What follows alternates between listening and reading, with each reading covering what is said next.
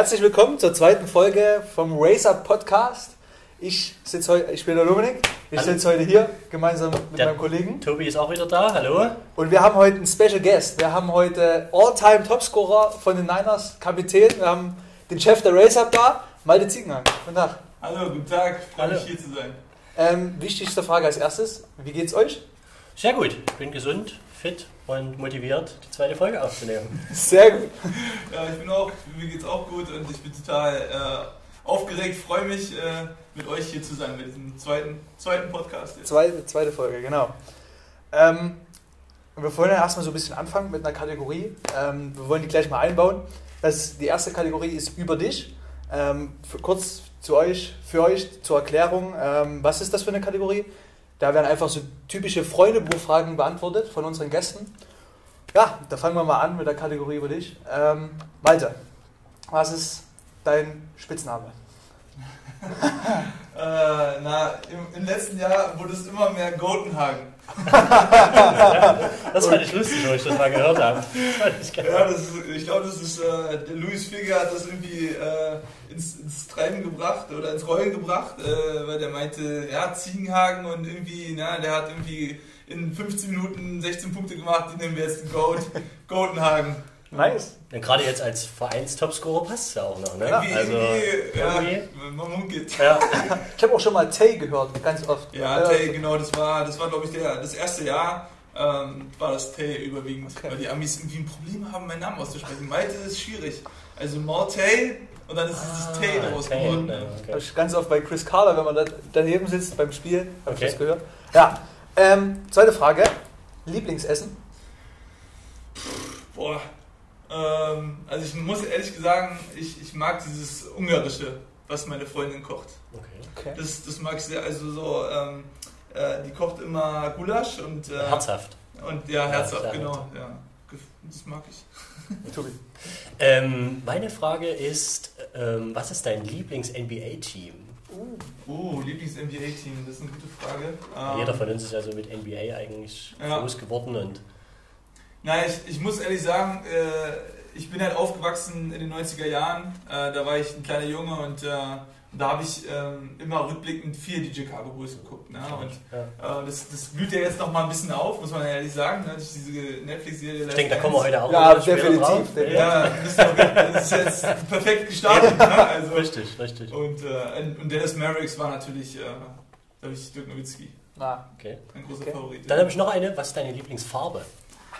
Meine Lieblingsfarbe. Boah. Hast, du, Also- hast du da überhaupt eine oder bist du relativ? Ich, ich weiß gar nicht, ich würde jetzt, also ich mag, ich mag schwarz, ich mag blau, schwarz-blau so. okay. Das ist deine. Lieblingsfarbe eigentlich, Dominik. Absolut, absolut gelb. Ich bin gelb. Aber das ist ja eigentlich nicht meine Kategorie. Ja, trotzdem. Was ist das gelb, du Nein, gesagt? gelb. Ja. Gelb? Gelb. Ja, ich- Mein, Liebling, mein Lieblingsverein ist Borussia Dortmund. Ah, Also Ah, so okay, über allem ja. und dann, ja. War Das ist so so ein eine Frohe. Und deine? Zwischen. Äh, grün. Grün. Okay. Boston. Celtics grün. Achso, na gut. Ah, deswegen. ähm, noch eine Frage. Dein Idol allgemein so? hm, ähm, das, Vor- Vorbild. ja, das ist eine gute, Vorbild. gute Frage. Ähm, na, ich bin. Ja, das ist schwierig. Also ich, ich habe so viele, ich, ich habe total Respekt vor großen Persönlichkeiten, die versuchen, was zu verändern. Und ähm, also als ich groß geworden bin, war ein ganz großer, äh, ganz großer Mensch, war Ernesto Guevara. Der wollte viel in Kuba. Ich weiß gar nicht, ob die Zuhörer, die das heute hören, ob die irgendwie damit was anfangen können, aber Kenn ich nicht Guevara. mal. Müsste mich mal aufklären. Kenn ich. Che, che halt, Che Guevara. Che Guevara. Ah, okay, ja, okay, ja. Und der, und der war halt ähm, der ja. große Revolutionär aus Kuba Ja. und hat probiert, äh, die Welt zu verändern. Und das fand ich damals übelst, übelst Ja, cool. cool. Krass. Und auf sportlicher Sicht? Aus sportlicher Sicht, also Muhammad Ali, ganz großes Vorbild. Ähm, einfach auch, ich, ich mag gerne äh, Boxen, gefällt mir einfach. Ja. Ähm, ist ein großes Thema. Und äh, Muhammad Ali einfach gegen alle in dieser Zeit auch, ja, gegen, gegen sich da durchzusetzen als schwarzer Afroamerikaner Ja. in Amerika, Wahnsinn, unglaublich. Ja, das stimmt. Find Okay. Ich auch, Also das wäre es erstmal für die erste Kategorie. Ja. Ähm, cool, dass du so offen und ehrlich geantwortet hast. Ich hoffe, das geht jetzt so weiter. Ähm, jetzt sitzen wir natürlich hier im Race Up Podcast ähm, von der Race Up Academy. Und das ist einfach auch so ein bisschen meine Frage, wie bist du auf die ganze Sache gekommen mit der Race Up Academy? Ähm, ja, das ist eine, eine, eine coole Frage. Ähm, ich ich bin jetzt, äh, wir sind jetzt im dritten Jahr ne? und ihr seid ja glücklicherweise auch ein Teil davon. Ähm, und hoffentlich äh, wird das auch ein paar Jahre oder viele weitere Jahre noch weiter so gehen. Ähm, na, die Idee war eigentlich nur, ich bin nach Chemnitz gekommen und ich wollte unbedingt selber was machen, irgendwie selber in der, ich sag mal, in der Gesellschaft oder in der Community mich irgendwie engagieren oder irgendwas machen und was bewegen. Und ich habe gedacht, ähm, damals, zu der, also 2018 war das, äh, bin ich der Meinung, gab es noch nicht wirklich Camps hier, ähm, wurde nicht wirklich was organisiert. Und, äh, und ich hatte irgendwie auch einen anderen Ansatz und äh, der andere Ansatz war halt irgendwie kulturell auch was zu machen mit den Kids, irgendwie was ab vom Feld ist. Und es äh, ist irgendwie eingeschlagen wie eine Bombe gleich. Ja? Also ich habe irgendwie gemerkt, im ersten, im ersten Camp waren es 30 Kids und ich wollte erstmal schauen, wie das erste Camp wird. Und ähm, ich, war auch total, äh, ich war auch total überwältigt, wie viel Hilfe angeboten wurde. Ne? Also es waren ja sofort alle irgendwie bereit, hey, wir wollen dabei sein, das ist ein cooles Projekt, wir unterstützen das. Und äh, der Verein auch, nein, das haben auch viel geholfen und, und im Endeffekt ähm, hatten wir viele Unterstützer und dann sind wir ins zweite Jahr gegangen und haben gedacht, okay, mal gucken, ob wir es nochmal toppen können. Ne? Und dann haben wir das zweite Jahr unglaublich getoppt mit äh, 60 Kindern und, ähm, und einfach alle waren happy. Ja? Also es war wie so ein Gefühl von Aufbruch und die Kids waren total begeistert und auch die Trainer haben viel gelernt und auch viel mitgebracht und das war, das war uns halt, oder ist halt wichtig, dass man diesen Prozess auch wächst. Ne? Und man hat irgendwie gesehen, dass jeder dabei gewachsen ist. Und dann haben wir halt nochmal, meiner Meinung nach, nach nochmal einen Sprung gemacht im dritten Jahr, ähm, wo wir dann einfach gesehen haben, hey, boah, ähm, wir können irgendwie verschiedene Sprachen aussprechen. Wir, können, wir können Englisch mit reinbringen, wir können äh, jemanden reinbringen von außerhalb. Oder allgemein den Wintercamp noch mit anzubieten, dass man dann als zwei, dass man zwei Camp Camps im Jahr, hat, ne? genau, ja, ja, das ist schon, also es war schon, war schon, ist schon ein cooler Prozess gewesen und ich ja. wollte einfach nur was verändern. Krass. Jetzt ist natürlich auch so, ähm, wir haben jetzt über die Vergangenheit geredet von der Racer. Ähm, hast du schon so Pläne, was jetzt in der Zukunft so, also wir haben jetzt ja letzte Folge schon angesprochen, dass wir jetzt dieses Camp in zwei teilen für Ist ja auch ein Fortschritt. Also ist, ja auch schon eine Erweiterung. Ist ja, ist ja auch so, Zukunft. Ja. Genau. Ähm, was ist so dein Ziel oder dein Plan für die nächsten Jahre Race Up Academy? Na, was ich, was ich eigentlich in, in, im Kopf habe und was eigentlich coole, coole ähm, sag mal, Ausblicke sind, ja, ist glaube ich, also es gibt ja, es gibt ja gerade, Hallen sind ein Mangel in Chemnitz. Mhm. Und ähm, mein Traum wäre halt, auch für die Race Up Academy, eine Halle zu haben, wo du sagen könntest, wir haben All Access. Mhm. Und die Idee ist halt dahinter, auch vielleicht Wurfmaschinen anzubieten, ja, dass die Kids, äh, dass die Kids die Möglichkeit haben zu sagen, hey, ich, ich habe heute eine halbe Stunde Slot und kann, äh, wir haben einen Trainer vor Ort immer oder zwei vielleicht sogar die sagen, okay, die sind da mit den Kids, äh, da gibt es Wurfdrills, ja, die können aber rein selber. Ja, das ist jetzt, das ist halt irgendwie auch eine Möglichkeit, kreativ zu sein, einfach selber irgendwie zu sagen, okay, ich will jetzt den Wurfdrill haben oder habt ihr hier ne, einen Trainer fragen, das ist die eine Sache. Vielleicht eine eigene Halle zu haben in den nächsten Jahren, das ist eigentlich das Ziel. Dann, zweites, zweite Sache ist, glaube ich, ganz interessant im Moment, ist dieses Thema E-Sport. Mhm. Und E-Sport ist, glaube ich, auch ein Thema, ähm, wo viele Kinder also im Moment auch ein bisschen gezwungen sind, ja, äh, weiter reinzutauchen in das Thema. Und deswegen haben wir halt auch hier vielleicht eine Anlaufstelle, einen Raum, ja, wo vielleicht auch drei, vier Jungs oder fünf Jungs die Möglichkeit hätten, vielleicht, ähm, vielleicht im E-Sport äh, als Verein teilzuhaben. Ja.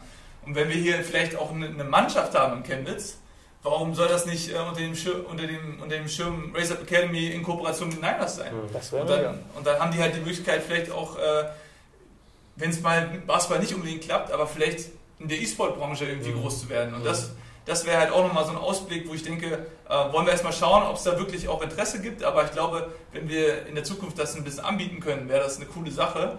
Ähm, und das sind zwei Themen, die, wo ich gerne möchte, dass wir uns weiterentwickeln. Das klingt auf jeden Fall cool. Jeden Fall. Ich muss noch mal kurz was einhaken zu dem Thema, weil du sagst, ähm, Hallen sind Mangelware in Chemnitz. Gebe ich dir recht, dass, dass richtige Sporthallen Mangelware sind. Aber wie besteht die Möglichkeit, oder bist du schon mal an Schulen rangetreten, weil ich weiß, dass ja Sporthallen von Schulen zwar relativ klein sind, aber meistens auch zwei Körper haben, ein Feld haben und eigentlich nachmittags, abends leer stehen. Normal, also wenn man jetzt nicht die Halle zum Beispiel vom Sportgymnasium nimmt, aber eben andere kleinere Schulen, Gymnasien, die eine Sporthalle haben, weil ich sehe es zum Beispiel auf dem Kassberg, da ist auch ein Freiplatz und ich sehe das immer mehr Freiplätze, die sind abgezäunt, die sind nicht zugänglich für die, für die, so, für die, für die Allgemeinbevölkerung. Das ist schade, weil die Kinder, die machen zwar in ihrer Pause vielleicht was oder so oder kurz nach der Schule, aber dann ist ab nachmittags um drei, sage ich mal, ist diese Halle oder der Freiplatz leer. Ja, gebe ich dir absolut recht. Ähm, ich, ich denke, da ist auf jeden Fall ähm, Platz da. Aber, aber also soweit ich weiß, sind die meisten Basketballhallen, die etwas größer sind, mhm. ja, also sagen wir jetzt mal die Schlosstechhalle, mhm. äh, die Hartmannhalle, äh, auch hier die die, äh, Jahnbaude. Mhm. Sind alle immer belegt. Sind alle bis von, von morgens ja. bis abends belegt, ja. und, aber weil es halt auch viele Vereine gibt, ne, was ja. ja auch völlig in Ordnung ist. Ähm, aber wenn du wirklich die Möglichkeit haben willst, sage ich mal, den Kindern oder, oder auch, äh, auch Erwachsenen die Möglichkeit zu geben, einfach in eine Halle zu gehen, wo, sie, wo sie einen Timeslot haben, wo sie sagen können, hey, ich will da rein und ich will, ich habe keine Ahnung, Bock an meinem Game zu arbeiten oder einfach mal den Kopf frei zu kriegen, mhm. dann musst du halt irgendwie selber eine Halle haben, weil sonst streitest du dich in der Stadt um, ja. äh, wie viele Hallenzeiten du wirklich bekommst. Dann das Thema mit den äh, Frei Freiplätzen mhm. finde ich genauso relevant. Mhm. Finde ich super cool, dass du sagst, weil im Endeffekt haben wir, glaube ich, keine Ahnung, ja, ein, zwei, ein, zwei, drei Plätze vielleicht, mhm. ne, die frei zugänglich sind. Die frei zugänglich sind und die cool sind, aber ähm, ja, das ist halt auch so, da kämpft man meistens auch mit Fußballern rum. Mhm. Ja. Ich weiß, da unten der Sonnenberg, ähm, am, am, Hang des Sonnenbergs, mhm. da ist einer, der, da sind viele Fußballer mhm. am Spielen, also es ist schwierig, schwierig da aufzukommen. Der von der vom Terra Nova ist auch mhm. privat, kommst du auch nicht rauf. Ja, der, der ist richtig geil, der Der ist mega, ja. Der ist mega. Und der von der Uni weiß ich jetzt nicht, was da, was da alles. Äh, der Uniplatz. Da, aber das, das sind halt so die einzigen, die wir haben. Ne? Weil der Maffa noch, aber genau. der ist halt nicht geil. Ja, der ist ja alt und, der ist halt alt, im Stein und so, ja. Aber der hat eine große Geschichte. Also Jeden Fall. Ich habe ja. auch schon selber Streetball gespielt. Da könnte ich eine ganze Folge drüber drehen. da habe ich gleich mal noch eine kleine Frage, jetzt, wo wir gerade beim Streetball sind. Spielst du selber im Sommer so ein bisschen 3x3 oder irgendwie sowas? Das, ich würde so gerne das machen, ja, dieses 3x3-Format. Das ist natürlich auch ein Thema super relevant und ich glaube, das wäre auch cool. Das sollte eigentlich mit in diese in dieser Halle irgendwann mal, dass man sagt, hey, man kann den Kindern hier eine Sommerliga, eine 3 gegen 3 Sommerliga. Genau. oh, geil. Das ist eine geile Idee. Das, das habe ich gleich Bock, ey. Ja. wo, der Hatsch, wo der Hatsch auch gesagt hat, äh, ey Mann, das ist die Zukunft des ja. Basketballs. Ja. Und da können die Kinder zu dritt spielen und mhm. haben viel mehr den Ball auch in der Hand. Ja. Es ist zum Beispiel 5 gegen 5, ja. Und das ist, glaube ich, gerade für junge Kinder eine coole Möglichkeit, sich weiterzuentwickeln. Ähm, in Deutschland ist das relativ noch ja, sehr weit also hinten. Radar, ne? Ja, in anderen Ländern, da ist das Serbien oder ja. so, da sind die sind 3x3 und Freiplatz. Aber es kommt langsam an, habe ich das Gefühl. Ja, also, aber langsam. Sehr, Luis Ficker hat, glaube ich, ja. 3x3 letzten Sommer gespielt. Ja, aber bei der Nationalmannschaft. Bei der, Nation, bei der Nationalmannschaft, aber der hat es vielleicht, kann das ja auch noch ein bisschen rüberbringen. Ja, das, das, das, das wäre bestimmt auch ein Thema oder ein Gast, ne? Mhm. Ja. Äh, der da ein bisschen drüber reden kann, weil der hat es auch mitgemacht. Auf jeden Fall. Ja. Ähm, aber weil der Dominik es gerade anspricht und du jetzt die, die Frage Darfst du als Profispieler überhaupt im Sommer auf Streetballplätze gehen und Freizeit, Freizeitturniere spielen? Ja, das weil das wusste ich, dass das früher immer so ist, dass das eigentlich verboten ist, sogar wenn man unter Vertrag steht, weil das sehr großes Verletzungsrisiko ist. Na, sehr interessant. Ähm, wir hatten jetzt, glaube ich, äh, einen Spieler, muss ich jetzt den Namen nicht nennen, aber mhm. einer aus der Mannschaft wurde, glaube ich, gefragt, mhm. Äh, jetzt Nationalmannschaft zu spielen im mhm. Sommer.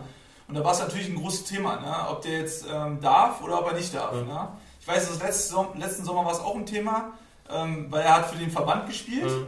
Und, äh, und da musste er sich für die deutsche Meisterschaft, ja, mhm. also die haben es geschafft, bis zur deutschen Meisterschaft sich zu qualifizieren.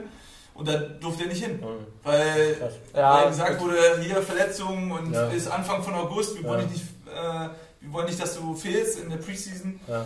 Und, aber ich finde, wenn du, wenn du die Möglichkeit hast, ähm, hier von der Nationalmannschaft zu spielen, ja, dann finde ich, sollte der Verein nicht sagen, das hey, du darfst es nicht. Ja, das ist schwierig. Also ich, ich kann mir das vorstellen. Ich kenne das ja auch so ein bisschen als Auswahlspieler. Ja. Zwar nicht so großen Ausmaß wie du, aber bei uns war es auch so, wenn wir jetzt vor irgendwelchen Lehrgängen waren oder so. Ich habe dann auch gesagt bekommen, hey Dominik, du hast mit deinen Fingern so viele Probleme, du gehst heute nirgendwo mehr in die Halle oder ja. aufs Feld. Ähm, ja, aber das ist halt auch bitter. Ich habe jetzt zum Beispiel letztes Jahr, als ich aufgehört habe, die letzte, letzte Playoff-Serie, und ähm, da habe ich mir beim Extra-Training auf dem Streetballplatz einen Finger angebrochen. Ja. Und das sind halt so Dinge, weißt du, die ärgern dich ja auch selber als Spieler. Deswegen ist es halt auch, glaube ich, so als Spieler ein bisschen im Zwiespalt. Mhm. Und du machst du das, machst du es nicht. Da habe ich auch nochmal zwei Stories, weil zum Beispiel Dennis Schröder war ja vor ein, zwei Jahren genau. oder so war der bei der deutschen Meisterschaft und hat dann eigentlich auch freizeitmäßig mitgespielt und hat mhm. sein Team dort zum Sieg geführt. Ja, das finde ich auch krass, dass er das gemacht hat. Als NBA das war bestimmt auf sein eigenes Risiko hin. Ich denke auch. Und ja, also, wie das dann versicherungstechnisch läuft, weiß ich shut up, shut, shut up and Play, oder? Ja, nee, nee, das war dieses auch, äh, dieses von Ingdiba. Dieses Ach, Dreiextra, ja. Das war richtig das Finale in Hamburg, wo er dort quasi, äh, das Team, wo er mitgespielt hat, hat sich eben durch die anderen Qualifikationsturniere ohne ihn gekämpft und ja. er hat dann im Finale mitgespielt. Ah, okay was auch ein bisschen, sag ich mal, er war doch nur im Finale eben dabei und hat das Finale gerockt. Aber noch was anderes muss ich sagen, äh, ich war letztes Jahr zum Beispiel bei der 3x3 World Cup, äh, bei dem 3x3 World Cup in Amsterdam und da war zum Beispiel auch das Ding, da waren so ein paar, also es war das Turnier, das war eben abgezäunt, da musstest du Eintrittskarten bezahlen und dann waren draußen noch so Freiplätze aufgebaut, wo eben mhm. Amateure oder so, mhm. wo auch Kinder Turniere gespielt haben, aber man auch so freizeitmäßig ja. ein bisschen werfen konnte. Mega. Und da war zum Beispiel auch ein kleines Mädel, also ein Mädel, die war 14 oder 13 und die ist nur nach Amsterdam gekommen mit ihrer Auswahlmannschaft, um dort bei einem Auswahlturnier dabei zu sein. Und wir, also ich habe dort mitgezockt, so ein mhm. kleines 3-3 in Straßenklamotten und die hat sich verletzt. Ah, okay. Und die ist umgeknickt und die, für die ist eine Welt zusammengebrochen, ja, ja. dass sie eben jetzt, also das war freitags, glaube ich, und Samstag hätten die den Lehrgang gehabt für irgendwie so Junioren-Nationalmannschaft ah, und so. Okay, ja. Und dann hat sie sich verletzt und die ist in Tränen ausgebrochen und wusste nur nicht. Ich meine, wir alle so, wir wissen, wir sind schon hundertmal umgeknickt und so das ist nicht so schlimm, wie es ist, aber wenn man als 13-, 14-jähriges ja. Mädel vielleicht das erste Mal im Leben umknickt, dann ist das. Nächste Welt. Genau, ja, vor allem auch wenn du kurz vor, genau, kurz vor dem Lehrgang, weil sie extra dort nach Amsterdam gekommen ist, von irgendwo anders her aus äh, Holland. Also die Geschichte mit dem, krass, mit dem ja. kurz vor irgendwelchen Auswahlterminen, ähm, ich denke, das kennt der Malte auch, aber also ich, ich kann da wirklich ein Lied von singen. Ich könnte da wahrscheinlich auch eine Folge filmen weil ich immer dieses Glück hatte vom Bundesjugendlager oder so, genau. habe ich mir einen Finger gebrochen, ja, alles Pech, Mögliche. Ja, ja, ja, also das Pech gehabt. Zufall dann immer, Und ich muss wirklich sagen, da gibt es in Chemnitz wirklich gute Ärzte, ähm, die dann halt auch wirklich oh, sich wirklich, ja, na, aber sie wirklich sich drum gekümmert haben okay. und das war echt cool. Also ja. Beim Dr. Müller Wohlfahrt warst du noch nicht. nee, nee, nee. Ich habe es nur bis zur Frau Dr. Sehr geschafft. Naja, gut. Ähm, jetzt wollen wir auch so ein bisschen zu dieser Saison kommen. Ähm, als erstes bist du ja vor jetzt vier Jahren nach Chemnitz gekommen, oder? Vier Jahre, vier Jahre. Ähm, jetzt hast du ja auch so ein bisschen miterlebt, wie das Ganze so wächst bei den, bei den Niners. Ja, ja. Ähm, wie würdest du das beschreiben, wenn man so guckt, Hartmann-Halle vor vier Jahren, da war die nicht immer voll, da war es so Teil, Teil und jetzt äh, die Messe Arena mit mhm. durchschnittlich 3600 Zuschauern. Ist, ist, ist das also es, es, ist unglaublich. Also ich habe noch nie so eine, so eine Entwicklung durchgemacht, muss ich wirklich sagen. Und ich, äh, ich schwärme sehr gerne darüber, weil es ein Thema ist, was mir auch sehr nahe geht, weil ich verbinde oder ich verbinde mich sehr oder identifiziere mich sehr mit dem Verein.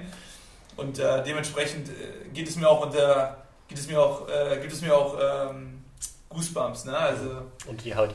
Ja, unter die Haut, danke. ähm, und es ist krass, weil wir haben ja im ersten Jahr angefangen, da waren maximal 1200 Leute oder so und manchmal waren auch nur 900 oder 800 äh, Fans da. Mhm. Und das hat, hat, sich dann ja weiter aufgebaut, nachdem wir so erfolgreich waren die Saison über, aber trotzdem ähm, finde ich jetzt drei Jahre, vier Jahre später mit dreieinhalbtausend und im letzten Spiel hatten wir 4200, mhm. glaube ich. Bei dem Spiel, was gegen Kirchheim, äh, was eigentlich normal mit 30 gewonnen werden würde, ja. wo, wo, du denkst, hey, warum kommen die Leute? Ja. Aber die haben halt einfach Bock auf Basketball und ja. äh, die leben das und dementsprechend äh, bin ich total stolz drauf, dass es sich so entwickelt hat. Jetzt die Frage, die du ja jetzt auch miterlebt hast, Hartmannhalle und Messehalle. Was ist besser? Ich finde die Messe besser.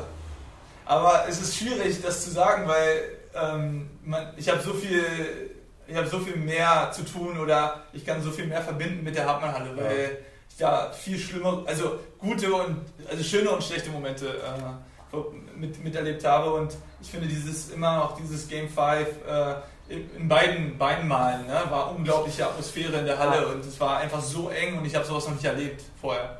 Trotzdem muss ich sagen, dass die Messe Arena einfach ein Statement setzt und wenn die Leute, wenn die Spieler oder die Teams hierher kommen, dann zeigen wir einfach, ey, wir können hier auch Basketball spielen, wir haben viel erreicht und wir haben halt auch geile, geile Fans mhm. und ja, kommt erstmal hierher und gewinnt hier. Aber ich muss auch sagen, die Messe, äh, die hat sich gewandelt, würde ich mal sagen, weil gerade wo in den Saison, wo dann nur ein Christmas Game in der Messe mhm. war, aber nur so ein Topspiel oder so, ja. da, da wirkte das einfach noch nicht so familiär oder da wirkte das noch nicht so wie in der Hartmannhalle. Und ich war letztes Jahr nicht da und dieses Jahr war ich jetzt schon vielleicht bei fünf Spielen und du hast nicht das Gefühl, du bist in der Messehalle wie es früher war, sondern du bist schon in der Hartmannhalle, die einfach ein bisschen größer ist. Ja, also das ja. Feeling ist wirklich genau wie in der Hartmannhalle, finde ich, weil eben mehr Leute drin sind, weil das hinterm Korb schön abgehangen ist oder hinter den, den Tribünen. Ja. Also das, das, das Feeling finde ich sehr, also sehr ähnlich wie in der Hartmannhalle. Also, gebe ich dir recht. Muss ich auch sagen. Ähm, ich habe ich spiele ab und zu mal mit Steffen Herold, mhm. beziehungsweise mein Vater spielt ab und zu mal mit Steffen Herold. Mhm. Und der, die haben sich auch echt Mühe gegeben, um ja. das ähm, zu machen. Und da muss man auch wirklich ein großes Lob an die allgemeine Organisation. Die Leute im ähm, sind das erste Mal das Gefühl, muss ich ehrlich sagen, dieses Gefühl von, wir sind jetzt wieder in der Hartmann-Halle, hatte ich, ähm, wo diese beiden Choreos äh, gegen Jena da waren. Ähm, da ist meine Frage an dich, Malte wie kriegt man das als Spieler mit, wenn dort, also kriegt man es überhaupt mit, dass dort ein Riesenplakat, kriegt man das mit? Und wie, wie ja, erlebt man das? Du meinst, wo, ähm, wo dieses große Banner auf der einen Seite und auf der anderen Seite. Ja, äh, ja, genau, das meinte ich. Da haben sie sich ja quasi verabschiedet ne, von der Hartmannhalle. So ja, so ungefähr, ne? ja. Ähm, na, natürlich, also ich finde das immer, ich finde das unglaublich, ne? Die, die, die machen, die, die denken ja so viel darüber nach, unsere Fans, und die wollen wirklich die, die, verbinden auch so, sehr, so viel damit, ja, so viel Emotionen und das war natürlich ein emotionaler Übergang. Ne? Also ja. wenn man sich überlegt von der Hartmannhalle, wo wir, ich glaube, was, 15 Jahre mhm. oder was weiß ich nicht wie lange, seit 1999 halt, mhm. ne? Nee, 2002. Ähm, ja, wir waren so. vorher an der Schlosstechnik. Ja. Ah, okay. also 2002. Der Aufstieg, der Aufstieg oh, damals war, oh, ja, der Aufstieg war noch in der Schlossteichhalle und dann ab 2000, ich glaube die Saison 2001, 2002 war die erste Saison in der Hartmannhalle. Ja. Wenn man sich überlegt, seitdem sind wir da gewesen, ähm, war das natürlich ein emotionaler Moment. Und für uns als Spieler ist es natürlich einfach geil, sowas zu sehen, ja. Und dieses Bild ist ja auch der Wahnsinn. Ich meine, ihr habt ja wahrscheinlich das Bild auch ja, gesehen. Ja, und das, das, wurde ja überall irgendwie gestreut, ne? Ja. Und, und dann haben sie auch irgendwie das Bild genutzt, um zu sagen, hier, wir sind irgendwie deutschlandweit das achtbeste äh, Team mit den höchsten Publikumszahlen. Genau. Also Wahnsinn. Das ist ja auch wirklich. Das ist schon mal krass, wenn man überlegt, weiß nicht, wie viele 16, 17 Teams sind in der Bundesliga. Ja. Und wenn man dann schon so auf Platz 8, 9 oder so steht. Muss man auch, also ist stark. Aber auch so, also jetzt von der Atmosphäre, ja. muss ich sagen, erst, von der Atmosphäre her hatte ich das erste Mal das Gefühl, dass ihr gegen Kirchheim gespielt hat. habt. Äh, ich war dort Ordner und die Leute, die waren die ganze Zeit, also ich musste aufpassen, dass sie dort nicht die ganze Zeit gegen die Bande mhm. treten mhm. und so. Und ähm, auch Chapeau für die Leute, die das so Ordner machen. Ja, auf jeden Fall. Ähm, ja, man muss ja die Leute so ein bisschen. Nein, da gehören viele Leute dazu. Für so einen Spieltag so viele absolut, Leute engagiert ähm, und Leute, Auf jeden Fall musste man die Leute extrem zurückhalten, weil die alle extrem heiß waren. Als es dann in die Overtime ging, und eigentlich hatte man ja schon gedacht, das geht überhaupt nicht in die Overtime.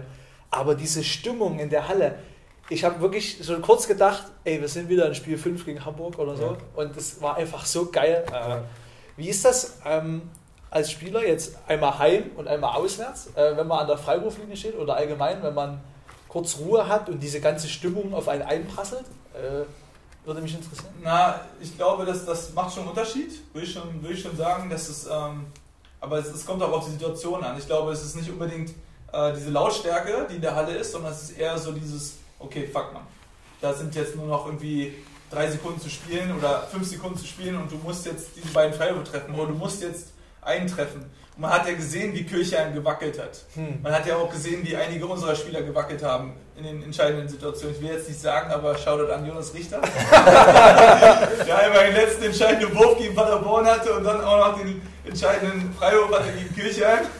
Ich habe zum Glück, zum Glück, ich klopfe nochmal dreimal aufs Holz, hatte den ersten getroffen, weil ich weiß nicht, ob er den zweiten getroffen hätte. das war krass. Ja. Aber das, ich glaube, das ist immer so, das ist, das ist, glaube ich, was ein bisschen mit der Psyche ein bisschen rumspielt. Ja. Die Situation. Ja. Okay. Also dann auch nochmal großes Lob, dass du den Ball mit Absicht durchgelassen hast zu Dominik Johnson. Wenn wir gerade am Flachsen ja, sind. Ich, ich habe mir gedacht, ey, ich nehme wieder die Hand weg, ey, ich mache den eh nicht rein. Und dann Dominik, ohne nachzudenken, bam. Einfach geil. Dieses Gefühl. Wahnsinn. Ich habe das wirklich auf Video auf Video, sagen wir es gerade, ähm, oh ja, da, ähm, Niners 360, schau dir das als Spieler an? Ähm, natürlich, also Niners 360 ist, äh, ist natürlich ein Format, was, was ich auch, äh, was ich jetzt schon die ganze Zeit verfolge. Ne? Also wenn du, wenn du hierher gehörst zu Niners Chemnitz oder nach Chemnitz kommst, dann kennt jeder Niners 360. Das ist genauso gewachsen wie der Verein. Also das ist mit dem Verein groß geworden. Und du musst ja auch überlegen, wie viele Folgen die ja. produziert haben. Ja. Die sind immer da. Ja. Egal was komme, immer. Und ich weiß zum Beispiel, der, der Matt, der war am Anfang wirklich noch mit seiner eigenen kleinen Kamera sag ich mal, als Ein-Mann-Unternehmen da und hat das als Fan quasi aufgenommen. Er hat ja, glaube ich, auch als Niners-Fan angefangen mhm. und wollte einfach so für, für andere Fans, das eben für die, die nicht in der Halle kommen konnten, was aufzeichnen. Und wenn man ja. überlegt, wie, wie der jetzt seine eigene Firma gegründet hat und dann mit mehreren Kameras vor Ort ist und Interviews führt. Und mhm. also das ist echt, ist echt die, die, Produktion und die Folgen, die sind sehr, sehr cool geworden. Und das ist auch eine einzigartige Sache. Das ja. hat, hat weiß ich, Team, nee, oder? also selbst in der Bundesliga haben das vielleicht drei, vier. Und die haben das aber meiner Meinung nach alle nachgerüstet. Also ja. finde ich, weil das Einzige wirklich, wo man sieht, dass die auch zu Auswärtsspielen fahren. Ja. Ich weiß noch, Bayern damals mhm. oder Jena oder so, wo die halt wirklich mitfahren und mit ja. dabei sind. Das ist einfach unfassbar. Also wirklich, das ist, da denke ich, dürfen wir Werbung machen, oder ja. Malte? Ja, definitiv. Nein, das 360 echt geil. Lohnt sich immer wieder. Und jetzt gerade in der freien Zeit, denke ich, kann man auch sagen, äh, könnt ihr euch Folge 1 bis, glaube ich, 146 sind jetzt. Ja. könnt ihr euch anschauen. Ja. Also wirklich, oh. das ist es wert. Ja. Ich habe schon angefangen. Wirklich, ja. Ich, ist halt auch wirklich, wenn man dann so sieht, es gibt eine Folge, da sieht man mich sogar, wie ich eskaliere als kleiner Junge. Das ist schön. ich kann noch mal sagen, wer sich äh, ein bisschen vorbereiten will auf unsere historische Folge, die irgendwann in den nächsten Wochen kommt, der kann mal die 99. Ausgabe der Niners 360 angucken. Das war nämlich die Jubiläumsfolge, wo viele Spieler, Trainer der äh, Niners Geschichte da zu, zu Wort gekommen sind. Und also das hat mir sehr sehr viel Emotionen ausgelöst, wo man das sieht, welche Spiel, was die Spieler jetzt auch machen, weil das ist ja auch ja. immer interessant zu sehen, ein Spieler, der vielleicht vor 10, 15 Jahren in Chemnitz war, was macht er jetzt? Macht Spielt er, überhaupt, hat er überhaupt noch mit Basketball was am Hut? Oder äh, ja, macht er jetzt was anderes, hat er andere Hobbys gefunden? Ja. ja. Dann haben wir vor uns über The Last Dance geredet. Und wir haben uns wirklich, also letzte Folge, da hat man bestimmt gemerkt, wir beide, Tobi und ich, wir haben echt gebrannt. Ja. Und wir wollten eigentlich schon noch weiter erzählen, haben aber dann gedacht, okay, wir machen ein bisschen Ruhe. Ja, jetzt sind ja mittlerweile 3 und 4 schon. 3 und 4 sind raus. Habt ihr hoffentlich alle angeguckt? Ich definitiv. Montag sofort. Ähm, Malte, deine Meinung dazu? Und dann habe ich, ich persönlich noch ein paar Fragen. Ähm, also ich, ich, äh, ich bin so froh darüber, dass diese, dass diese Folge rausgekommen oder dass überhaupt ja. die Serie rausgekommen ist bringt so viele Erinnerungen wieder und ähm, es ist einfach nur schön, auch mal so, eine, so einen Einblick, sage ich mal, hinter die Kulissen zu bekommen, in dieser Zeit auch. Ja. Es ist einfach geil, wie Michael Jordan mit so einem fetten äh, Mantel da aus dem, genau. aus dem Bus kommt. Der Hut, so, Flugzeug, ja, der Hut ja. dazu. Ne? Das ist einfach genial. Und äh, ich finde halt auch, dass ähm, es sind halt auch so interessante Charaktere in diesem Team gewesen. Ja. Also ich glaube, dass natürlich auch viele äh, heutzutage die NBA-Teams, natürlich haben die auch ihre Charaktere und die haben auch irgendwie ihr eigenes Ding und aber trotzdem finde ich irgendwie, damals ist es mehr zur Sache gegangen. Ja. Ich fand auch sehr interessant dieses Ding mit Detroit Pistons, ja. dass die einfach so vom, vom Spielfeld gegangen ja. sind. Und die haben aber einfach gesagt, ey, das, so sind wir, wir sind die Bad Boys, wir, wir haben verloren, wir nehmen das auch so und und da habe ich lange drüber nachgedacht, äh, wie ich darüber, was ich darüber fühle. So, ne? mhm. Ob ich das in Ordnung finde, dass die so runtergegangen sind, oder ob ich denke, hm, warum seid ihr nicht fair und, und, und zollt Respekt gegenüber der, der Ära, die jetzt kommen wird. Ja. Ne? Das, ähm, das fand ich super interessant und spannend. Okay. Das wäre auch eine Frage gewesen, die du da wirklich schade. Wollte ich nicht vorwegnehmen. Bitte. Ähm, nee, aber wenn du jetzt so die ersten vier Folgen siehst, ähm, gibt es da auch Dinge, die du so auf dich bzw. auf dein Team, so, also jetzt äh, die letzten vier Jahre, wo du sagst, ey, nicht ganz so, aber auch so habe ich das erlebt? Und welche Dinge? Na, ähm, was ich heute, ganz witzigerweise, ich hatte heute mit Terrell Harris gesprochen und, ähm, und der hatte irgendwie interessanterweise den Instagram-Post von Hamburg, mhm. von Hamburg Towers, oh. hatte einen, einen, Kommentar und hat gesagt, ey, ihr habt Glück gehabt, dass ihr letztes Jahr nicht, äh, dass ihr dieses Jahr nicht in, in äh, sag ich mal, gegen uns gespielt habt. Ja. Und äh, da hat irgendwie ähm, Geiten hat irgendwie irgendwas kommentiert und da hatte Kinseka auch irgendwas ja. kommentiert und Kinseka hat irgendwie gesagt, ähm, äh, ja, das haben sie damals auch, haben sie damals auch gesagt, ja. nach dem Motto, ne? ja. dass, äh, dass wir ja irgendwie eigentlich Übermacht sind. Stimmt, und, ja.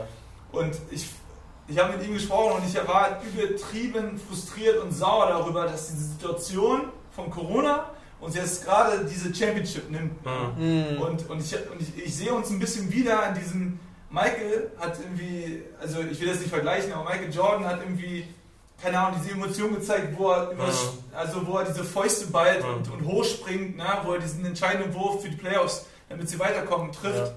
Und ich finde, wir hatten so eine Emotion auch nach dem Spiel gegen Kirchheim. Ne? Und ich finde, wir waren gerade auf diesem Weg, genau wie er. Er, er ist so viele Male gescheitert und er hat es dann endlich geschafft, ähm, in die Playoffs, durch die Playoffs zu kommen und und gegen, ähm, wer war es am Ende? Ich glaube, die war es doch Detroit, oder? Die sie geschlagen haben für die Championship. 91? Äh, Lakers. Äh, die Lakers, genau. danke, danke. und, und aber Detroit haben sie geschlagen im Halbfinale, weil die am Osten gespielt Damit sie weiterkommen. Ne? Genau. genau. Und dann stimmt. aber im dann Finale. Magic Johnson. Genau, richtig. richtig 91. Und das ist irgendwie so dieses, boah, ey, das, das finde ich, das wurde uns genommen. Ja. Und, äh, und ich hoffe, dass es, dass, es, dass es heilt, ja, weil das ist eine Wunde, die ist, die ist tief ja. und Wir müssen aber darüber hinweg, wir müssen es akzeptieren. Aber trotzdem ist das so, wo, wo ich das ein bisschen mit vergleiche, weil Michael Jordan auch so oft, gescheit, so oft gescheitert und als es dann geschafft haben, dieser Moment war so unglaublich. Ja? Man hat ja gesehen, wie er zeigt sowas ja normalerweise nicht. Ja. Ne? Mhm. Und da hat er diese Trophäe in der Hand und, und, und weint so und, und, ja. überglücklich. Ja. Und das ist so ein bisschen, ähm, ja. Aber da muss ich nochmal anfügen, weil ich mir da die letzten Wochen auch Gedanken drüber gemacht habe, weil ich auch so ein Typ bin, der, wenn man was gewinnt, dann freut man sich, dann geht man aus sich raus und so. Und wie du schon gesagt hast, ihr hattet in der Saison viele Spiele, wo ihr auch so einen, so einen krassen Sieg geholt habt und wirklich da 22 Siege in Folge geholt habt. Aber ich finde auch, und das war damals schon in der Jordan-Ära so, und das ist so jetzt immer so, dass die eine mega große Parade machen in der Stadt. Und sowas könnte ich mir wirklich in Chemnitz vorstellen, dass man trotz, dass man dann sportlich nicht in der Halle diesen Aufstieg geschafft hat, dass man dann aber wirklich in der Stadt eine, wenn es wieder möglich ist, eine riesen, riesen, riesen, riesen Party macht mit Umzug durch die Stadt, was in Deutschland einfach nicht so gang und gäbe ist. Ich meine, der FC Bayern beim Basketball, beim Fußball, die machen sowas auf dem Marienplatz. Mhm, aber ja. andere Vereine, die ziehen jetzt nicht durch die Stadt in Hamburg, in Berlin oder so und feiern ihre Meisterschaft. Tobi, was denkst du denn, was passiert wäre, diese Stadt wäre ja, eskaliert? Ja. Und, und, und, und aber das kann genau das, was du sagst, ja. geplant. Ja. Also das, das, war auf jeden Fall mein Gedanken und ich wollte genau auch so eine Parade, ob sie jetzt nur vom Karl-Marx-Kopf bis zum äh, bis zum Tees geht ja, oder so. Ist mir doch scheißegal. Ja. Aber so eine Parade ja. wäre passiert Eben. und es hätte uns genau das, diesen Respekt, ja, über vier Jahre das zu probieren, gezollt. Aber ich meine, das kann ja noch kommen. Also ich meine, dieses Spielerische kann man leider nicht zurückdrehen und das kann man, nicht, kann man sich nicht wiederholen, weil die Saison abgesagt wurde. Aber diese Parade, die kann man selbst im Winter noch machen, sage ich jetzt mal so. Definitiv. Ja. Das wäre natürlich ein Traum. Ja. So, ich habe jetzt noch mal äh, zwei andere Fragen, äh, was mich interessiert hat persönlich. Ähm, wie bist du eigentlich erstens zum Basketball gekommen und zweitens, wie bist du so in, in Berlin speziell? Weil ich bin immer sehr gerne in Berlin. Ich habe meine Großeltern wohnen in der Nähe von Berlin. Ich finde, Berlin ist eine, eine, coole Stadt, eine sehr multikulturelle Stadt. Äh, wie, wie kann man sich das vorstellen, da in Berlin groß zu werden und mit Basketball in Kontakt zu kommen? Äh, schön, dass du mich mal wieder zurückholst, weil ja. ich habe, glaube ich, lange nicht mehr darüber geredet oder auch nicht mehr darüber nachgedacht. Ähm, na, ich bin eigentlich, ähm, also ich bin ja im Süden von Berlin groß geworden, äh, in, einem, in einem, ich sag mal, einem Bezirk, der eher ein Randbezirk ist, Tempelhof. Mhm. Ähm, bin jetzt nicht in Kreuzberg oder in Neukölln groß geworden, nur, keine Ahnung, Pankow oder was ist ich, Lichtenberg, Moabit. ähm, aber es ist, äh, ja, ich, hab, ich bin in der AG, habe hab in der AG in meiner Schule angefangen, dann bin ich zu TuS Neukölln gewechselt, ähm, weil mein äh, unser Schulleiter war der Vereinstrainer dort mhm. und der hatte mich rekrutiert in Anführungszeichen und ähm, da hatte ich sofort Bock und Laune, das zu machen. Wie alt warst du da? Ich war acht oder neun, nee, warte mal, dritte, was, wie alt ist man in der dritten Klasse, dritten, vierten Klasse? Ja, so ungefähr acht oder neun. neun ja. In dem Alter habe ich angefangen und ähm, ja, und dann bin ich in diesem Verein und dann gab es irgendwie einen Verein in Chemnitz, so eine Gemeinschaft, die sich gegründet hat äh, gegen diesen Verband und gegen, und gegen Alba Berlin mhm. und ja, und dann bin ich wieder reingerutscht, hatte damals meine, meiner Meinung nach auch nie die Möglichkeit, deswegen irgendwie in der Nationalmannschaft zu spielen, in der Jugendnationalmannschaft. Ja, und dann habe ich das zwei, drei Jahre gemacht. Äh, das hieß damals Central Hoops Berlin, mhm. äh, gibt es jetzt gar nicht mehr. Und dann bin ich äh, zu Alba Berlin gewechselt, weil ich gemerkt habe, es macht keinen Sinn. Ähm, und dann habe ich damals unter Henrik Rödel, dem Bundestrainer jetzt, ähm, war ich in, dem, in der U19 MBBL-Mannschaft und dann bin ich auch in der, in der ersten Regionalliga in die Pro B aufgestiegen mit dem Team. Mhm. Und ähm, ja, und auf einmal war ich in der Jugendnationalmannschaft. Cool. U20. Ja. Also so, ich will trotzdem, also ich behaupte trotzdem, dass da immer noch sehr viel Politik dahinter steckt auch. Aber ähm, war sehr froh, war total stolz dabei zu sein. Mhm. Und ähm, ja, Berlin, ich glaube, Ich wollte gerade sagen, abseits vom Basketball auch mal eine, eine kleine kurze. Berlin hat mich geprägt. Ja. Also man merkt auch, äh, diese ganzen Jungs, die jetzt in der Bundesliga umrennen, die Berliner Jungs, äh, die haben irgendwie alle so ein, so ein Charisma, ja. so ein Charakter und da will ich nur sagen, Konstantin Klein, ja. also jetzt Konstantin Konga zum Beispiel, der ist so einer, der zeigt einfach, der macht sein Maul auf und der redet auch, ähm, der ist halt ein Berliner. So. Berliner Schnauze. So genau wie Anthony Canty oder Nils Giffey, die, die, die, die, werben richtig für, diesen, für, die, für die Stadt auch und für den Sport. Und ähm, ich denke, dieses Multikulturelle, das, das, du gehst halt in die Welt und das ist normal für dich. Und das finde ich halt cool an Berlin, ja. ja. Und ich glaube, das hat mich geprägt. Äh, kennst du Brando? Brando? Einen Musiker, namens Brando. Boah, nee. nee? Aber Kann ich mal empfehlen, auch für alle Hörer. Der hat ein Album rausgebracht und äh, das erste Lied heißt Berlin an der Spree. Cool. Und zum Beispiel ist dort auch ein Lied drauf über die Berliner Basketballer. Sehr also wie der, das, das Lied heißt okay. Tier und das zeigt, also das beschreibt sowas, was du sagst, dass die Berliner auch auf einem Freiplatz, dass sie sich nichts nehmen lassen, dass die kämpfen bis zum Umfallen, Definitiv. dass sie sich gegenseitig motivieren auch auf dem Spielfeld und so. Und also da kann ich auch einen Platz, äh, egal wer das jetzt hier hört, ob in Berlin äh, oder sonst wo, wenn man mal nach Berlin geht, Gneisenauer Straße, ja. da ist ein geiler ja, genau, Freiplatz, ja. wo sich die ganzen Berliner im Süden oder in Mitte Berlin treffen, hingehen. Ja, so, wir haben, Mal besuchen. wir haben noch zwei Minuten mit dir. Ja. Ähm, und da haben uns natürlich ein paar Leute Fragen gestellt. Na cool, ja, stimmt. Ähm, also erstmal vielen Dank für das Feedback, was ihr uns gegeben habt. Also ich habe auf jeden Fall hab viel Feedback ja, bekommen. Ähm, dazu kommen wir vielleicht später mal noch. Ähm, die Frage, die ich bekommen habe, die, die, die, ich mir rausgesucht habe, ja. Ähm, ist von meinem Onkel. Äh. Ähm, Shoutout an Stefan. Ähm, wie gestaltet ihr das Training innerhalb der Corona-Krise? Gibt es für jeden Spieler einen Plan? Na, Im Moment sind wir, das ist eine gute Frage. wir sind auch viele hier. Aber wir dürfen nicht zusammen trainieren im Moment. Äh, ich glaube, das wird gekippt. Ich glaube, Mitte Mai dürfen wir mhm. Äh, endlich wieder in die Halle. Ähm, aber die ganze Zeit haben wir jetzt, die letzten vier, fünf Wochen haben wir überbrückt, indem unser Athletiktrainer, ähm, der, äh, der Francesco, der ja gerade auch in Italien ist und unter Lockdown ist, mhm. bitter. Ähm, wir machen einfach nur Videokonferenz per Skype. Und da machen wir halt jeden Tag eine Stunde Training. Mhm. Also jetzt fünfmal, äh, viermal die Woche, also Mittwoch ist mal frei.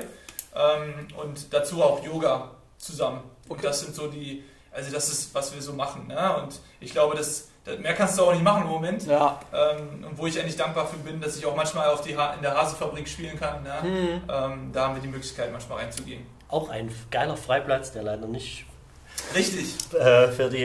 Äh, Aber das ist leider nicht. nicht zugänglich äh, ja, das ist halt. Ja, ich ein Problem. Ja, klar. Ne? Ja. Dann haben wir noch eine Frage ähm, von dem HC Ute UTU Chemnitz. Handballclub. Äh, Handballclub, kennt, kennt das sich aus, okay. Ähm, Chemnitz ist unterschätzt, weil. Ich glaube, dass, ähm, dass, dass, dass man noch so ein bisschen hinterherhinkt. Ich sag mal, ähm, man hinkt so ein bisschen Leipzig, Dresden hinterher und äh, ich glaube, Chemnitz hat eine coole Kultur, mhm. ähm, die sich gerade noch findet irgendwie. Ich glaube, es sind viele coole junge Menschen hier, die Bock haben, was zu machen.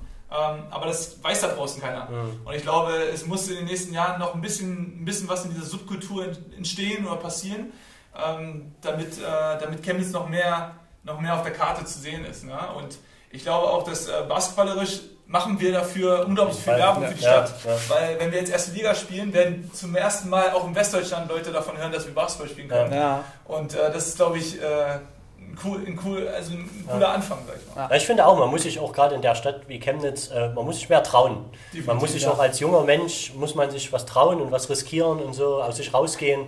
Also ich finde, da, dadurch wächst eine ganze Stadt oder wächst eine ganze eine Jugendkultur, wenn man Leute hat, die, die sich was trauen und die sich da vorangehen mit guten Beispielen. Ich versuch's. Sehr gut. Ähm, ja, dann vielen Dank, Malte. Es war uns eine Ehre. Ich danke euch, Jungs. Ja. Ähm, äh, ich ja. wünsche noch viel Spaß. Danke. Wir werden noch ein bisschen, bisschen quatschen über ein paar andere Themen. Genau. Sehr cool. Und genau. es hat mich sehr viel, sehr viel Freude bereitet, hier zu sein. Und ähm, genau, ich bin froh, dass ihr diesen Podcast macht und äh, macht weiter so. Coole Arbeit.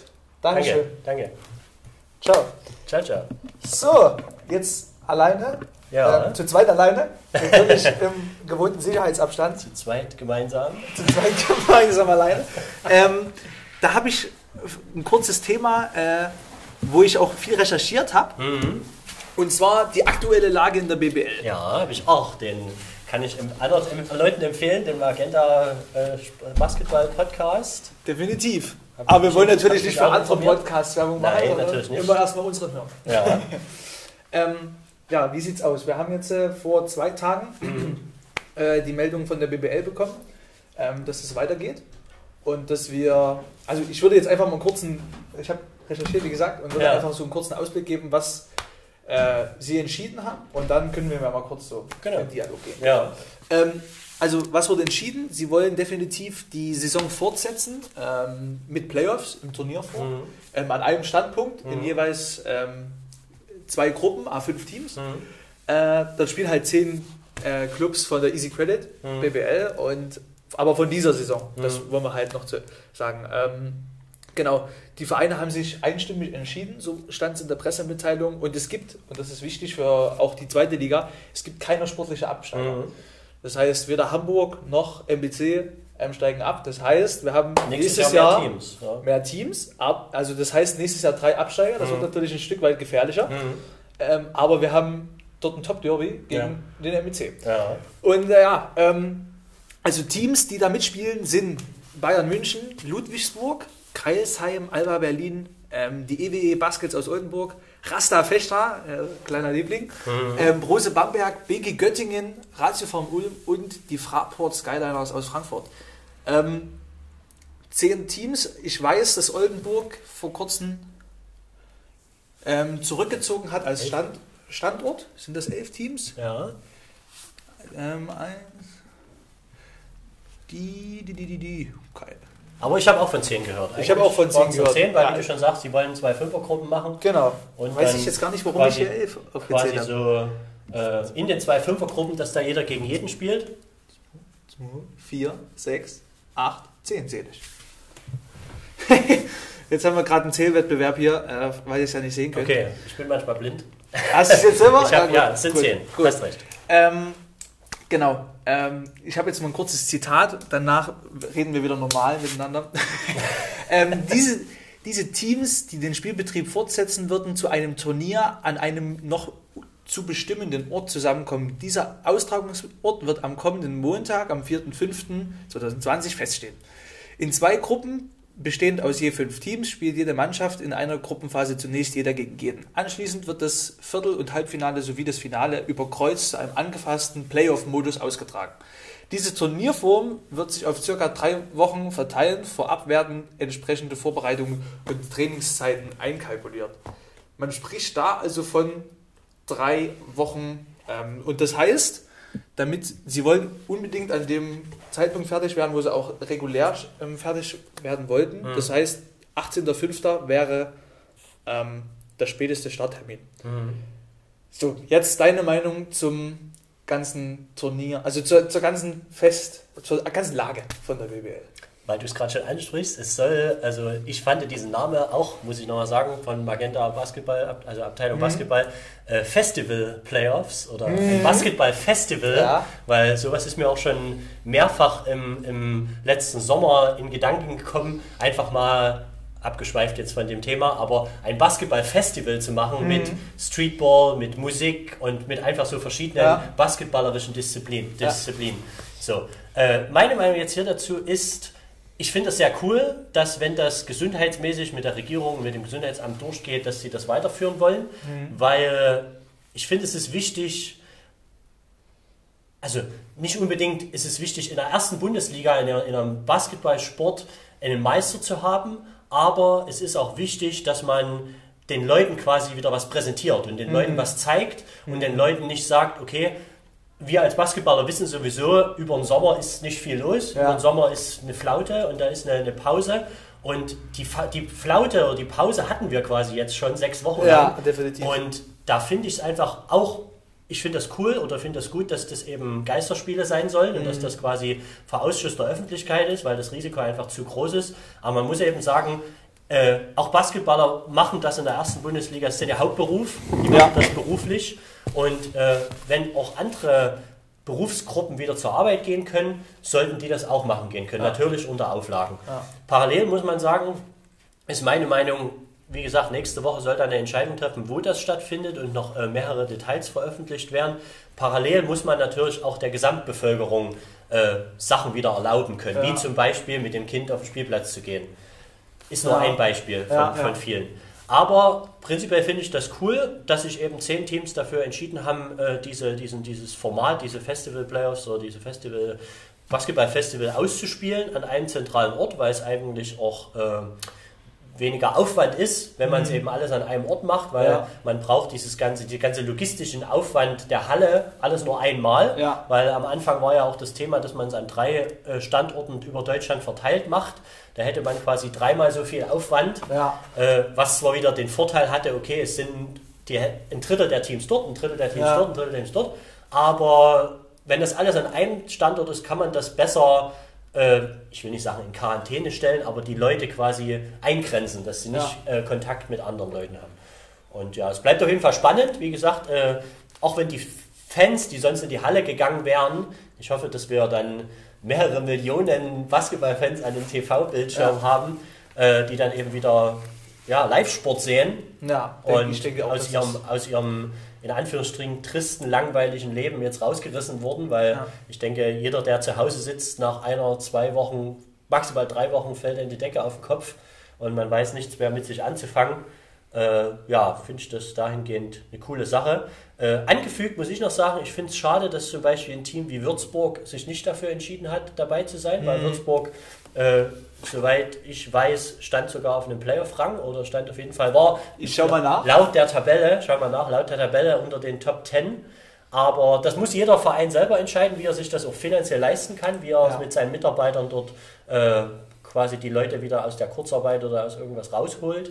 Aber das ist ein sehr komplexes Thema, wie ja, du es gerade schon angesprochen hast. Auf jeden ich Fall. Gerade meine App nicht. Aber trotzdem ist das, wie gesagt, diese Teams, die jetzt dabei sind, sind, also Bayern München, Ludwigsburg, Alba Berlin, Oldenburg, Bamberg, Ulm, Frankfurt sind alles Traditionsvereine in Deutschland, die ja, die quasi auch dadurch wieder mehr äh, Reiz bekommen und mehr Aufmerksamkeit bekommen, was ja quasi jetzt in den letzten Wochen, ja, die Aufmerksamkeit war einfach nicht Sport. Ja. Und deswegen, und, und, und auch im Allgemeinen kann man, finde ich, durch so ein Festival oder durch so einen Modus, der mal anders ist als eine normale Saison, wieder neue Fans generieren. Ja. Oder neue Leute überhaupt für den geilen Sport Basketball begeistern. Ja, das ist ja gerade die Hoffnung, die man, sorry, dass ich unterbrochen nee, habe, aber das ist ja gerade die Hoffnung, die man, die man auch überall im Basketball Deutschland, glaube ich, gerade spürt, in allen Foren. Ich habe mich, wie gesagt, ein bisschen belesen. Äh, es gibt ähm, die Gerüchte, dass ZDF und ARD, also wirklich auch öffentlich-rechtliche mhm. Fernsehsender, endlich mal ähm, Basketball bringen. Endlich wow. mal erste Basketball-Bundesliga bringen und das wäre natürlich eine Riesenchance. Ja. Wenn sie es einmal haben und einmal Fall. merken, okay, es läuft, ja. dann wäre es ja super. Ja, ähm, ja ähm, wie du es gerade gesagt hast, äh, Würzburg war unter den, die waren Achter. Mhm. Ähm, wir haben aber, ich, ich habe selber viele Podcasts gehört mhm. und ähm, da waren auch viele Leute, viele Geschäftsführer mhm. und Präsidenten zu Gast mhm. und die haben auch gesagt, dass es bei jedem Verein unterschiedlich ist, wie die Vertragssituationen mhm. sind äh, mit den Spielern, aber mhm. auch wie gesagt, wie groß die Hallen sind. Mhm. Ähm, wenn man jetzt bei Alba Berlin, wenn man sagt, dort in der O2, der mittlerweile Mercedes-Benz Arena, äh, ohne Leute, mhm. das, das weiß nicht, ob sich das auf lange Sicht rechnet. Aber ähm, ich finde das schön, dass es die Überlegung gibt. Ich hoffe, ähm, dass es, wie gesagt, vielleicht nicht nur dem Fußball äh, so geht, dass sie spielen dürfen, sondern halt auch im Basketball.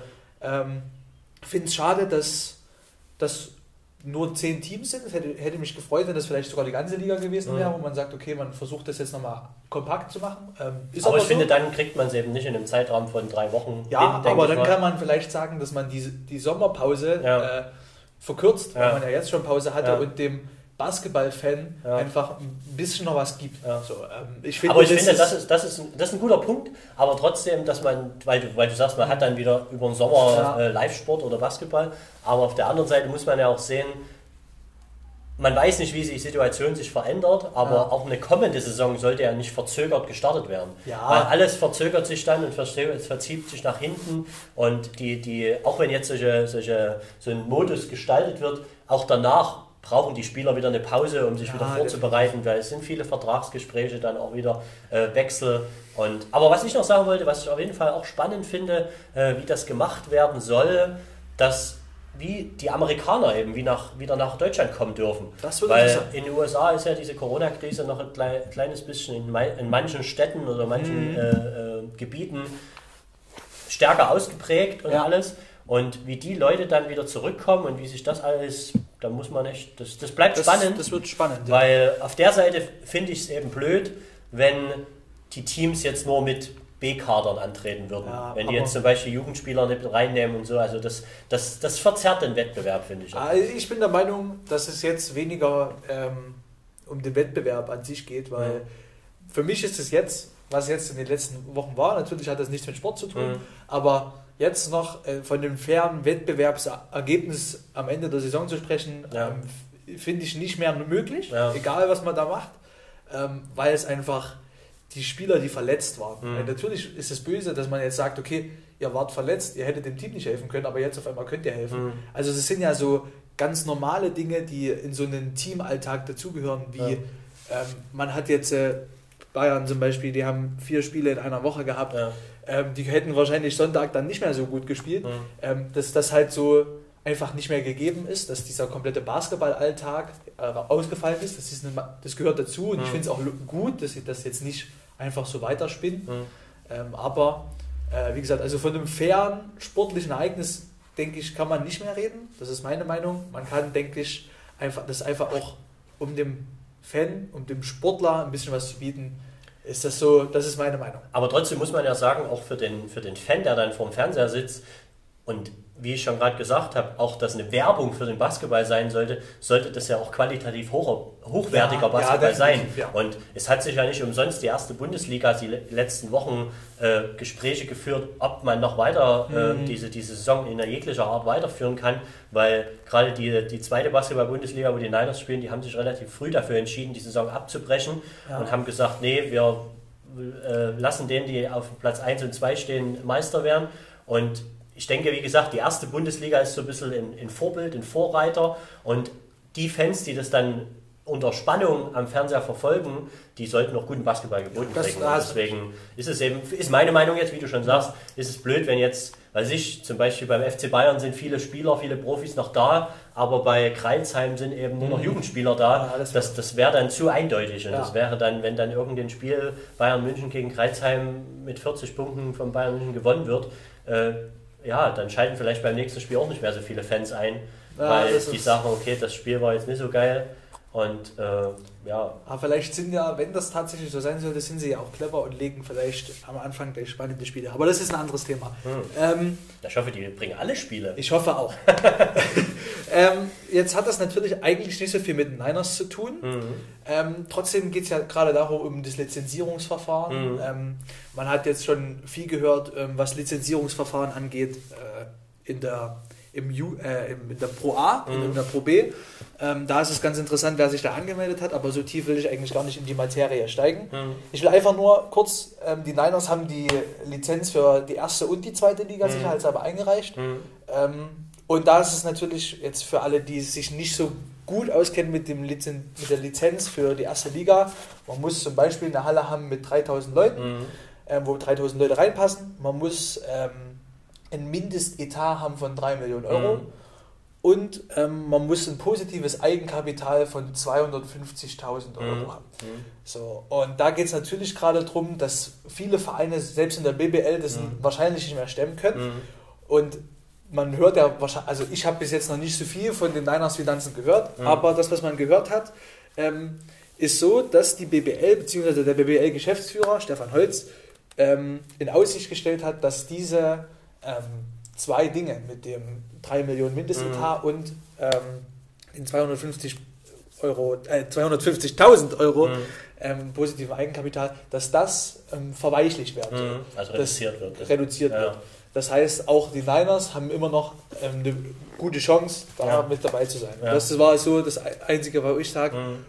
wo ich kurz durchgeatmet habe, als ich das heute gelesen habe. Das muss ich aber auch sagen, das finde ich sehr sinnvoll, weil das hört man ja in vielen Branchen momentan, dass einfach auch der Basketball oder allgemein der Sport lebt natürlich von Sponsoren. Ja. Und ein Sponsor, der ganz wegfällt, ist natürlich am schlimmsten, aber ein Sponsor, der sein, sein, äh, sein, sein Sponsoringbetrag kürzt, ist besser als gar nichts. Ja. Und wenn dann, wie gesagt, solche Regeln getroffen werden im Profisport, dass eben der, das äh, Eigenkapital oder der Etat äh, reduziert wird, das hilft, denke ich, vielen Vereinen die dann eben mit ihrem Geld das haushalten müssen. Und auch das habe ich auch in vielen anderen Podcasts gehört, dass sich durch diese ganze Corona-Krise auch die Spielergehälter sicherlich ja. reduzieren werden, auch für die kommende Saison. Aber das genau. ist ja, also beim Basketball ist das ja noch nicht ganz so drastisch, muss man mhm. ja ehrlich sagen, wie beim Fußball. Mhm. Ähm, da äh, auch kurzer Aus, Ausschwiff, was auch immer. Ausschweif. Ausschweif. Ja. Ähm, die wollen auch die Gehälter jetzt deckeln, okay. ähm, weil sie gesagt, also das ist, hat der ähm, DFL Präsident gesagt, mhm. weil ich auch noch ein bisschen in der Fußballmaterie mit drin stecke. Mhm. Ähm, Fußball habe ich noch nie was von gehört. Ja, nee, da muss ich auch noch jemanden grüßen, ähm, der diesen Podcast hört. Hallo Christian, es tut mir leid, dass ich das letzte Mal dich nicht erwähnt habe. Ähm, der hat sich nämlich beschwert beim Feedback. Naja, ähm, Mitglieder, ähm, wollte ich noch was Kurzes zu sagen. Mhm. Seitdem die Corona-Krise ist, gibt es 10% mehr Mitglieder bei den Niners. Unfassbar. Man Bestimmt auch wegen dieser coolen Aktion äh, mit diesen 99, also für 9,99 Euro äh, Playoffs-Tickets, weil ich finde das einfach eine, eine, coole Sache, was der Verein da so ins Leben gerufen hat. Erstens, weil die 9 eben drin ist, weil das so ein äh, Traditionsding ist und wie der Malte vorhin schon gesagt hat, uns einfach so diese Aufstiegsfeier in der Halle genommen wurde, nicht nur den Spielern, aber auch den Fans. Und dass sie da so was kreiert haben, äh, dass man doch ein Andenken hat, weil hm. ich bin zum Beispiel immer so ein Mensch gewesen, wenn ich irgendwo bei einem coolen Event war, habe ich mir die Eintrittskarte aufgehoben und ja. habe die dann ja zu Hause irgendwo hingeklebt oder habe die in, in ein Buch geklebt oder so. Und äh, deswegen finde ich das eine coole Aktion. Und ich denke, dadurch haben die natürlich auch mehr also ich denke, da, das wird ein Grund sein, wo sie vielleicht mehrere Mitglieder noch äh, gewonnen haben, die sich dann sagen, okay, vielleicht nächstes Jahr bringe ich mein Kind auch noch mit zu den Niners oder gehe nächstes Jahr, wenn die dann in der ersten Bundesliga spielen, äh, kaufe mir eine Dauerkarte oder gehe da öfters zu den Spielen und so. Und ich ja. denke, da, wie der Malte vorhin auch schon sagt, die ganze Region um Chemnitz drumherum wächst auch durch den Basketball. Also ja. da kommen viele Leute, die nicht nur in Chemnitz wohnen, sondern die auch in Marienberg wohnen oder die hm. in Zwickau Dresden, wohnen oder, oder Dresden, genau. Weit weg. Ja. Ähm, ja, das wäre es jetzt so von mir gewesen, was ich so recherchiert habe. Ich finde, wir sollten noch mal als äh, am Ende, weil der Malte das vorhin nur so kurz angeschnitten hatte, äh, auf The Last Dance noch mal ah, kurz eingehen. Gerne, super gerne, super gerne. Super weil gerne. ich muss sagen, ich habe auch immer gleich montags die Folgen angeguckt. Mhm. Immer Montagabend äh, habe ich mir die zwei Folgen hintereinander reingezogen und äh, ich hatte dir, Dominik, ja heute schon mal ein Video geschickt, dass ja. neben dem riesengroßen Greatest of All Time Michael Jordan und äh, in der zweiten Folge wurde ja Scotty Pippen behandelt, so ein bisschen als mhm. bester underrated äh, Wingman oder, oder Allround-Player der NBA-Geschichte. Ja. Äh, muss ich immer sagen, weil ich das auch in der ersten Folge, glaube ich, schon mal angedeutet hatte, dass ich auch in der letzten Saison so ein bisschen mit Basketball in Berührung gekommen bin, so die ersten äh, Chicago Bulls ja, Bilder gesehen habe und auch dann später Videos gesehen habe. Und Dennis Rodman, muss ich sagen, so ein Spieler sollte jede Liga oder jeder Verein eigentlich haben, ja. weil auf der einen Seite wie wir das gerade gesagt haben, der, der hat eine Außenwirkung, der hat mhm. natürlich, der, der bringt Leute zum Basketball, die sonst mit Basketball vielleicht nichts am Hut haben, weil der einfach Aufmerksamkeit erregt. Und ja. aber auf der anderen Seite muss ich sagen, ist diese, diese spielerische äh, Art, dass man einfach sagt, habe ich gerade heute auch noch mal einen anderen Podcast aus Amerika gehört, weil wie gesagt, der, die NBA, äh, wenn man sich mit NBA beschäftigt, dann sollte man auch die Medien in Amerika äh, bevorzugen, ja. anstatt jetzt in, weiß ich, ich weiß nicht, ob es so ein äh, Tages... Äh, ARD Sport, Basketball gibt es auch so einen. So einen es äh, gibt auch einen guten deutschen Basketball-Podcast. Ja, aber trotzdem, wie gesagt, wenn man sich dafür interessiert, soll man da ein bisschen die amerikanischen Medien verfolgen. Und da war auch ein Podcast, die eben gesagt haben, äh, dass Dennis Rodman zwei Schüsse pro Spiel genommen hat in der äh, Saison 97, 98. Und dass der aber sieben Saison hintereinander 16, noch was Rebounds geholt hat.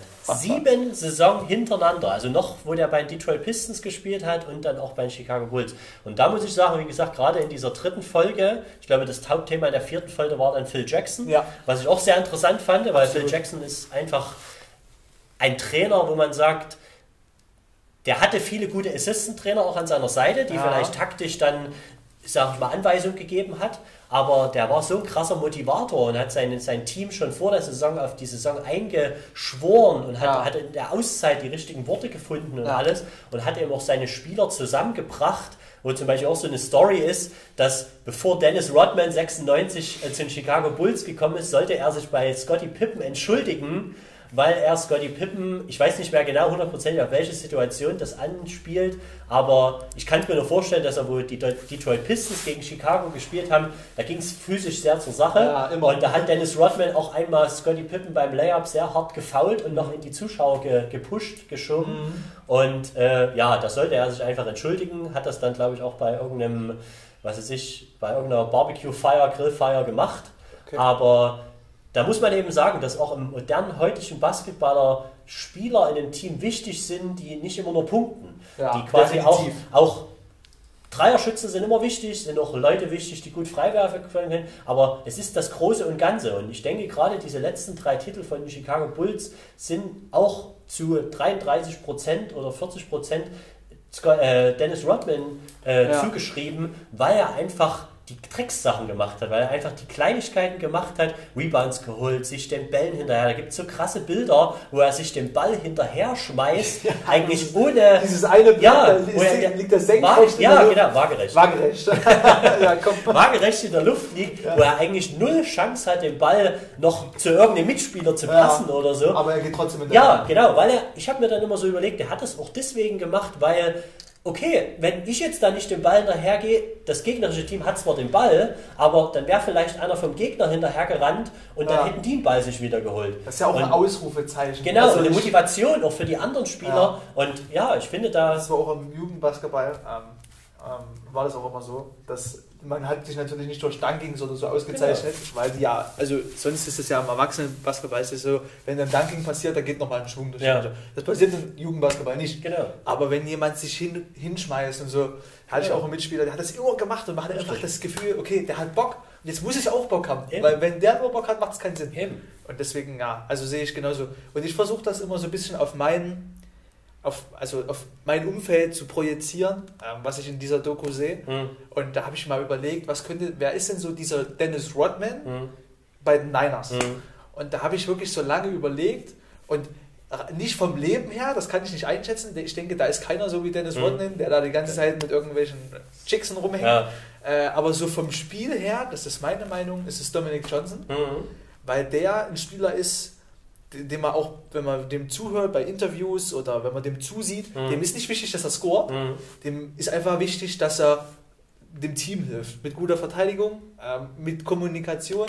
Und ich habe den mal beobachtet am Anfang von der Saison in dem Training.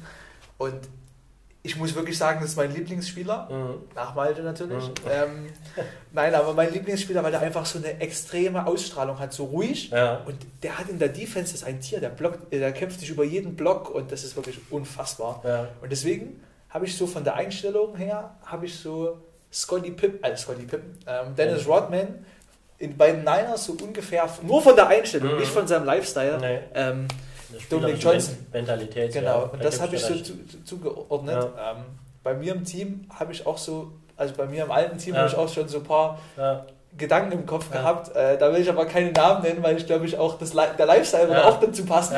okay. Deswegen habe ich es einfach, lasse ich es lieber. Ähm, nee, aber das ist so, wir haben ja das letzte Mal darüber gesprochen, wie das auch für einen ist, der das eigentlich nicht erlebt hat. Und es ist unheimlich krass, wenn man so sieht, was damals alles noch ging. Ja. Und was, das würde ja nicht mal hier in Deutschland funktionieren, nee. dass einer sagt, ich gehe jetzt 48 Stunden, nee, bin ich weg. Sogar, ja, und, dann, ja und dann sagt Michael Jordan, ich, diese du wirst Szene, sie nie zurückbekommen in 48 Stunden. In 48 Stunden, sie sind ja, ja. Und ich kann mir auch Michael Jordan vorstellen, wie er dort an dem Zimmer klopft und sagt, ey, du hast gesagt. Man muss aber trotzdem sagen, also er hat viel Party und viel auch abseits des Basketball gemacht, aber er war immer da, wenn sein Team ihn brauchte. Er war auf dem Feld, hat performt, er war jetzt keiner, der, was weiß ich, nee. die ganze Nacht durchgemacht hat und im nächsten Spiel Scheiße gespielt hat, ja. weil er hat trotzdem, er hatte so viel, das ist auch so ein Respekt vor diesem Spieler, der sich vielleicht auch Alkohol und Drogen reingepfiffen hat, aber trotzdem auf dem Basketballfeld gehasselt hat bis zum Umfallen. Ja. Und da muss man auch wieder sagen, da muss ich jetzt nochmal den Bogen spannen, weil ich mir das als Frage oder als Sache aufgeschrieben habe, weil der Malte vorhin das auch gesagt hat, für alle Generationen danach dass man heutzutage einfach viel mehr über Social Media, weil jeder NBA-Spieler, jeder Fan hat ein Smartphone, kann mhm. jedes Video hochladen, was er will. Das war zu der Zeit damals einfach ja. nicht so. Und ich glaube, das ist auch der Grund, warum wir uns jetzt alle, egal ob es jüngere oder ältere Leute sind, auf diese Dokumentation gefreut haben, weil da einfach Material nochmal durchgesehen wurde, ja. was eben nur auf Kamera von TV-Veranstaltern äh, äh, ja. aufgenommen wurde. Ja. Weil die hatten noch keine Smartphones oder die hatten noch nicht irgendwelche Social Media Sachen, wo heutzutage viele Spieler ja auch ihr Privatleben, was sie zu Hause machen, was sie, weiß ich, mit ihren Teammates, wo sie essen gehen, äh, einfach posten. Und da, da, weiß man so viel mehr über das Privatleben auch von, von den aktuellen NBA- oder, oder Bundesligaspielern. Und das war damals einfach nicht ja. so. Und das ist, für mich einfach so ein, so ein, so ein Teil, wo, wo, was das so besonders macht. Was das auch zeigt, wo eben, wie gesagt, in Dennis Rodman dort mit irgendeiner Shopper oder irgendeinem Motorrad abzischt und eben ab nach Las Vegas und dort eben Bildmaterial auftaucht, wo, wo du im Hintergrund niemanden siehst, der dort noch mit einem Handy rum äh, äh, filmt und, und jede Szene, wo der vielleicht aufs Klo geht oder so, dann aufnimmt. Ja. Und das, das macht es für mich noch so, so besonders und auch für mich, der viel, schon viel von Chicago Bulls und Dennis Rodman, Michael Jordan gelesen und gehört hat, äh, in jeder Folge erfahre ich was Neues und in jeder Folge ist was dabei, was, was ich einfach so interessant finde und, und cool finde und ja, genau.